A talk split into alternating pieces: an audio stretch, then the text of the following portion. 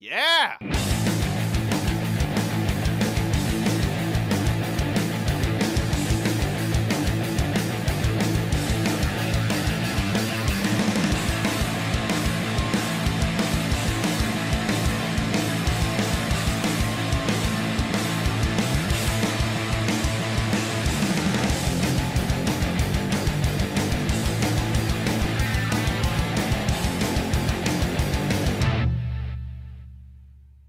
Es un programa sensacional, es shots, shots, donde damos información que a veces no es cierta, que a veces no es cierta. Y, pero esto es para entretener y no informar, no informar. Así que si ustedes se lo están tomando en serio, son unos pendejos, son unos pendejos. eh, Oye, inventes de salchicha y mucho chocolate. Eh, Sigmund Freud me analizó. Esto es Shots. La métrica no es lo mío. Oye, qué bien te han funcionado tus clases de impro. Este, Si ya no doy risa, te decía. es cierto, un saludote para todos.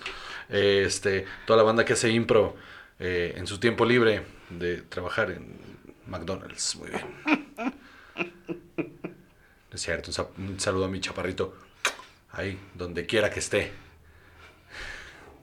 Que es un gran improvisador y mejor comediante estando. Muy bien.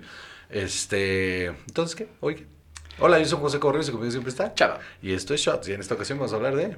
la animación de Warner Brothers. Ah, Warner. La época dorada de Warner Bros. Animation, que duró más o menos como seis años. Se acabaron todas las arcas de Warner Bros. ahí produciendo estas cosas que salían carísimas. Porque Steven Spielberg tenía un sueño. Así es. Eh, oficialmente, eh, el sello de Warner Brothers Animation eh, existe desde 1981. Sí, señor. y en realidad desapareció como tal en el 2003. Eh, Luego ya lo revivieron hace poco. Sí.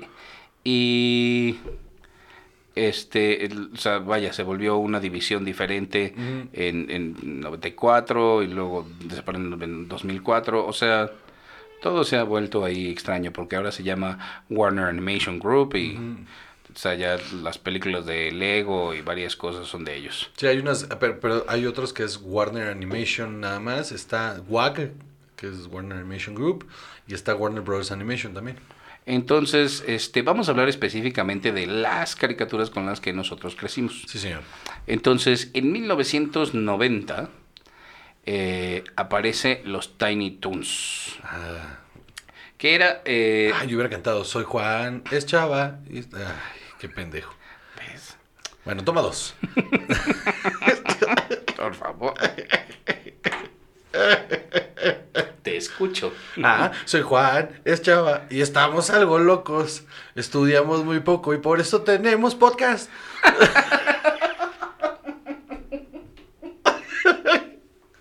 Sí, tal? cierto. Entonces, este, Este, compren mi agua alcalina.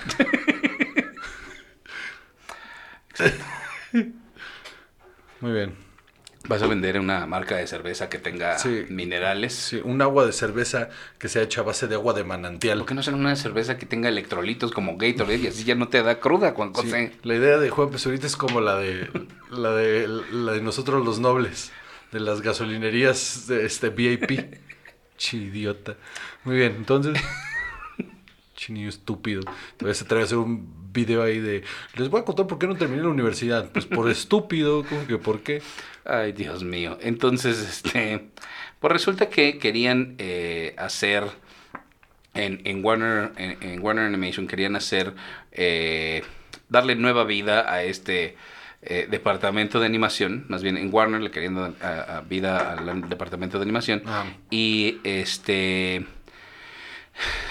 querían primero como revivir lo que habían sido los Looney Tunes en su en su época dorada.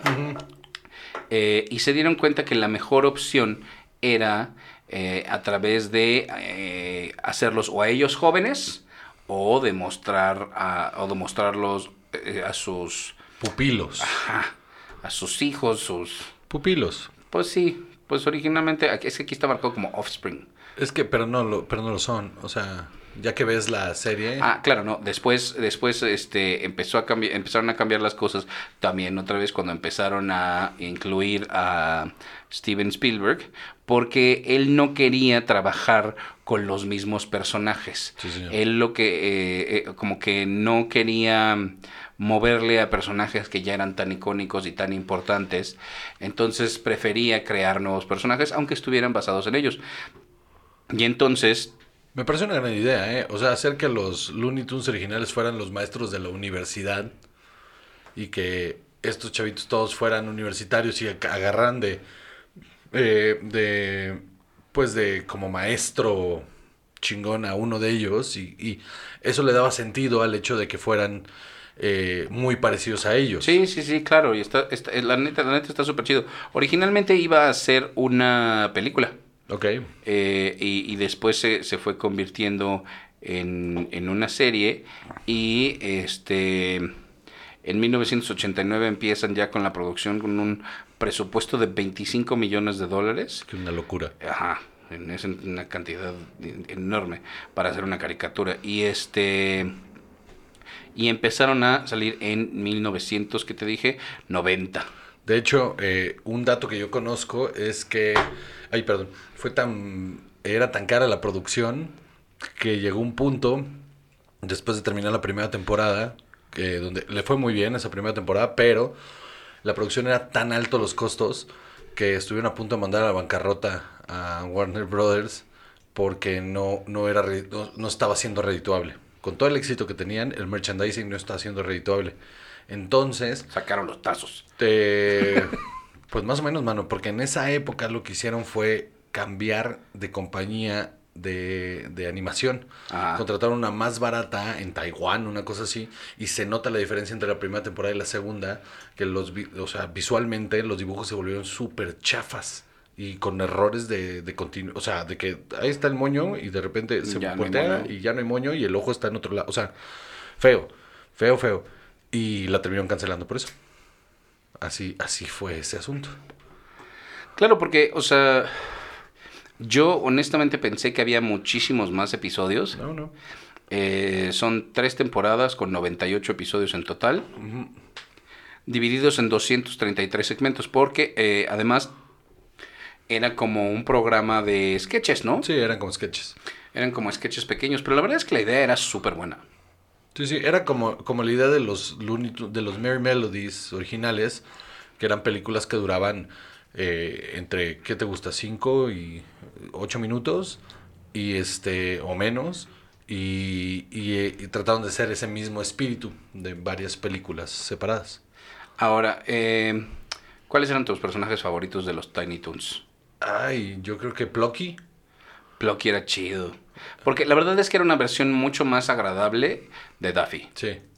No, o sea, creo que los Tiny Toons tenían una, una magia diferente, o no sé si es porque a nosotros nos conectaba mejor porque Sí. era la época, pero digo, no es que sean necesariamente mejores que los otros, pero sí, sí había mejorías en muchos lugares, sobre todo en los personajes. Eh, Gogo Dodo. Ah, claro. Gogo Dodo. Y este, y Buster. Ok. Esos eran mis favoritos. Era- era- eran chidos. Era, era una gran caricatura, mano. O sea, tenía esta mezcla entre el humor clásico de los Merry Melodies de los Looney Tunes y como temas mucho más este, actuales y le pegaban un poco, como en aquellas caricaturas, a la- al humor político, a la sátira, pero sin dejar de lado los chistes para los niños. Entonces, mientras tú y yo nos estábamos cagando de risa los putos que se metían, a los papás les estabas dando un montón de chistes sobre Reagan, sobre este, ¿cómo se llama? Bill Clinton, sobre to- toda la, la, la élite política de la actualidad. Así es. Este, pues la verdad es que a, a mí esta me gustaba, pero la que sigue me gusta muchísimo, muchísimo más. ¿Cuál era la que sí? Animaniacs. Uh, Animaniacs era mi favorita. Animaniacs corrió desde 1993 hasta 1998. Estoy Inventando. Mm, Pero sí que lo tenías un momento, maldita Eso. sea. Sí, claro, ya sé, ya sé, ya sé. Venga, bueno, ahí cuando termines me avisas. Hola, amigos, que Vete están aquí. Sí, del Eh, 93 al ah, 98. Ok, perfecto. Yo ya les iba a contar. Cultivo una rosa blanca en junio como en enero. Para el amigo sincero que me da su mano franca. Y es todo lo que me sé de ese poema. Muy bien. A ver. Animaniacs, este, después del éxito que tuvo eh, Tiny Toons, eh, pues, pues deciden buscar también otra, vez personajes nuevos eh, con, con esta onda como de show de variedad y de sketches también. Pero tratando de ya, borrón y cuenta nueva. Y originalmente había unos personajes que tenía uno de los ani- animadores que se llamaba, creo que Gene McCordy, eh, o Tom Ruger, uno de los dos que son los, los principales, en los que originalmente los hermanos Warner iban a ser, eh, bueno, los, los personajes de Animaniacs iban a ser eh, ornitorrincos. Ok. Ajá, y estaban muy raros porque eh, eran como verdes y todo. Y, y ¿Por qué querrías ornitorrincos? No lo sé. Está raro, ¿no? O sea, hay un ornitorrinco que funciona muy bien. Eh, eh, Perry al ornitorrinco. iba a decir Harry, pero no. De Phineas y. Ajá, que sí, es sí, una claro. gran serie. Sí, sí, sí, por supuesto. Perry. Pero a la mera hora decidieron mejor hacer la conexión con... eh, El estilo, de, el estilo de animación de los años 30. Así es, entonces eran personajes este como cuasi perrunos, pero no. eh, eh, que son los hermanos Warner, Jaco y Waco. Y la hermana Dot que representaba muy literalmente el punto en el nombre de Warner Bros. Es una pendejada. ¿no? Sí, Pero todo el Animaniacs era así, ¿no? claro que sí. Eh, a mí esta me gustaba muchísimo más. Era muy divertida, mano. Como que era más activa, ¿no? Como que pasaban muchísimas cosas. Yo creo que con esa edad... Estaba más cargada de humor. La otra tenía muchas más. La otra tenía línea argumental incluso. Esta, la neta, y drama y la chingada. Esta eran puras pendejadas. Eran puros cortitos de humor muy Abbott and Costello todo el tiempo. Te recordaba mucho a los a The Three Stooges. Y hacía muchas referencias cultura, de, de cultura pop en, en personajes eh, ya, Como ya- actuales. Ajá. Y, y yo creo que además también, o sea, no sé, no sé por qué, pero... El de me- Goodfellas es, es, o sea, la referencia a Goodfellas es, es de lo mejor que hay con las palomas. Ah, claro, se llaman The Good Feathers, claro. No mames. Este, aquí tenían estos eh, personajes que eran los hermanos y luego Ralph el guardia, Ajá. el doctor eh, Otto Scratch and Sniff, que era el psiquiatra del, del estudio, Ajá. eh, la enfermera, Hola, enfermera. Pinky y Cerebro, The Good Feathers, Botones y Mandy, Botones y Mandy era buenísimo, Botones y Mandy. Kikiribú es uno de mis eh, chistes favoritos de esa madre.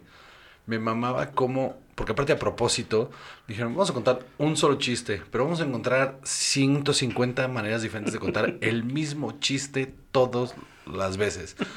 Y todo el tiempo era como, ah, les presento a mi novio, es este, es el doctor no sé qué. Pero es un pollo. No, y todo, ay, qué felicidades, y que no sé qué, y que la madre, y que no sé. Y siempre había uno que decía, pero es un pollo.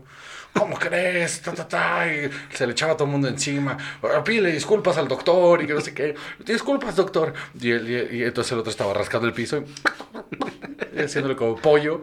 Y de repente al final descubrían que era un pollo porque le pedían hacer algo de humano, y como no tenía brazos, no lo podía hacer, o cualquier, lo que fuera. Perdí el disfraz. Ajá, sí, lo, cualquier pendejada resolvía el conflicto y era como, oh, por Dios, sí es un pollo, fin. No mames. O sea, maravilloso que Kikiribú. lo, lo- Quiere ser humano, pero ¿qué? Pero no lo logra. es, es, em, eh, quieres ser humano, pero, pero no, no me acuerdo. Ah, El es Kikiribú. Sí, exacto. ah, ¿por qué siempre acabamos cantando, José? Este, Kikiribú es maravilloso. y Flavio y Marita, los hipopótamos. Sí. Eh, Katy Kaboom, a mí Katy Kaboom me hacía muchísima También un solo chiste, un solo chiste. La, la niña se pone loca. Y explota. Eh, pero mira, a ver, tú que ya tienes hijos. Ah, no, o sea, sí. No, no, Katy Kaboom se llama Alfonso Covarrubias, o sea, me queda clarísimo. Eh, ¿Sabes cuál que también? La de la ardilla. Ah, este, Skippy. eh, Skippy Scrappy. y es- y sí. Skippy y Scrappy eran la onda. Slappy. Slappy es la onda. La neta. Eran buenísimos. Pero por eso te iba a decir, o sea, por ejemplo, de, de Tiny Toons yo me acuerdo como de momentos, como flashazos. Ajá, ajá. Pero de Animaniacs. Ah, me acuerdo de beats enteros. Ajá, exacto. A mí, de mis favoritos es eh, Skippy y Slappy en Woodstock haciendo la rutina de Who's on First. ¿Quién? La banda que está tocando. La de ¿Quién? Abbott y Costello. La banda que está ahí adelante. ¿Quién? es buenísima. Y le dice, ¿quién? Sí. ¿Sí es la que está tocando? No, sí va a tocar más tarde. Es una- eh, Primero esa rutina es de las rutinas de cabaret que más me gustan en la vida. Pero esta es un gran homenaje. Sí, está bien chingona. No, y hay beats enteros. eh, Good Idea, Bad Idea. Ah, esos eran buenísimos. Eran unos skits Y cortitos. tenían la rueda de la... ¿Qué? Ah, sí, rueda de la no sé qué, danos bla, bla, bla. Sí, sí, claro. Eh, ah, porque escogía, según esto, escogía de manera random que, que beat, eh, bueno, qué personajes te iban a tocar. Ajá. E- Era buenísimo. Increíble. Y, y creo que estos como que sí le, da- le dan una nueva vida a todo esto. Sí. Porque sí se sentía como algo completamente distinto. Sí, uno de mis chistes favoritos hasta la fecha. Obviamente de niño no lo caché, pero cuando lo volví a ver de adulto me pareció una de las cosas más maravillosas que alguien dejó pasar por la censura, que fue el de We gotta find fingerprints. We gotta, we Ah, gotta no, no, find prints. sí, we gotta find Prince. Y entonces sale I found Jaco, I found him, y sale cargando a, a Ah, Prince. Lo. Ah, no, ah, sí. Sí, todos lo está sí, Sale cargando a Prince y le dice Jaco, no, fingerprints. Y voltea, y los dos se voltean a ver y, Prince le dice, mmm. Y le hace I don't think so. Y Y lo lo, tira. Chistazo, man. Chistazo. ¿De qué año es Space Jam? 96. ¿Por qué crees que si ya tenían, eh, pues, o sea, tres años funcionando los Animaniacs, no los incluyeron en Space Jam? Porque mm, salían más caros que Michael. porque, no son, porque no son parte del universo Looney Tunes. Ya rockstareaban mucho los... Sí, según yo son un universo aparte, mano. Nunca hay un crossover. ¿No? No, son un universo aparte. Ok. Sí, sí. Bueno, y la otra que también tenía esta misma línea como este más loca y también producida por Steven Spielberg, eh, creada por Tom Ruger que había participado en los otros dos proyectos, eh, Fenomenoide. Corre hasta más no poder, fenomenoide, fenomenoide. Rescata a Washington, DC. Verguísima fenomenoide. Este, Que hacía como que volaba y, y corría. buenísimo. Porque resulta que Dexter Douglas había Dexter es un genio con su máquina audaz. Al mundo cibernético. Entró por un error casual. Pues más o menos es eso. Su gato pisa la combinación exacta que tenía su computadora, que, que era un bug ahí, y este, a la hora que él lo ve, le pone delete y eso lo atrapa en su computadora y le da todos los poderes y todo el conocimiento de el internet. Fenomenoide. Exacto. Que es un estúpido. Y pues sabes que a lo mejor sí es una gran representación del No, no, internet. De hecho, yo creo que esto fue hecho a propósito. O sea, el internet es súper estúpido. ¿Sabes qué? Su representación física también lo va a hacer. Imagínate nada más si ahorita un fenomenoide Es un meme. es un- absorbiera todo el internet y absorbiera a todos los influencers. Yo esperaría que primero que nada que volara con el Nyan Cat. O sea, que volara.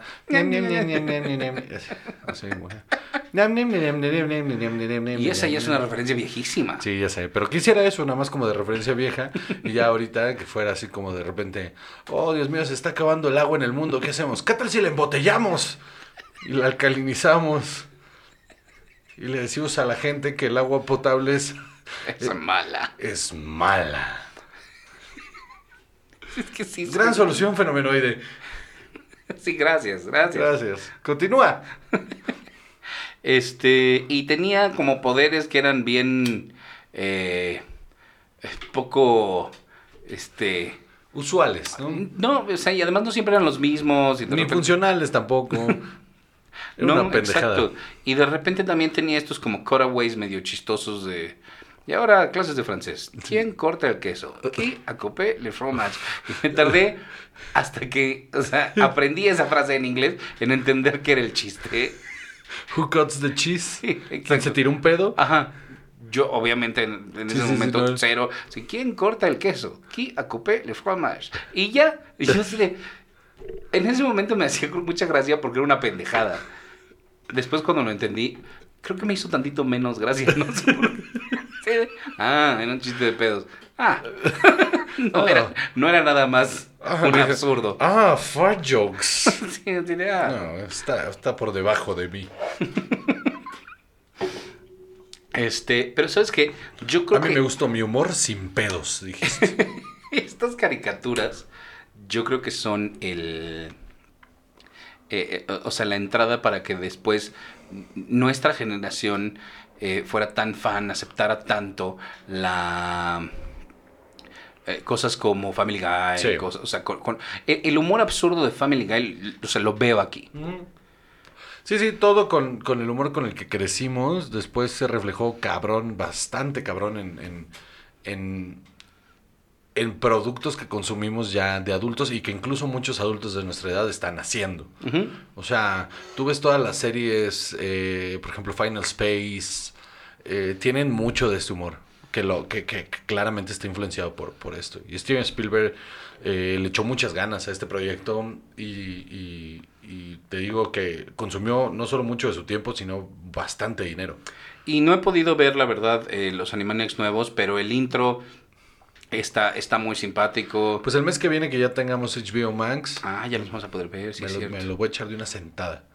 Sí es cierto, no lo había pensado. El mes que viene vamos a tener HBO Max y este podcast, mira, se va a relamer los bigotes con un chingo de contenido que ya vamos a poder ver. Sí es cierto. Sobre todo todas esas películas que llegan al cine y que todo el mundo está diciendo, ay, para eso fue el cine, está bien culera. Y pues, ajá, pues, bueno, y ahora tienes COVID también.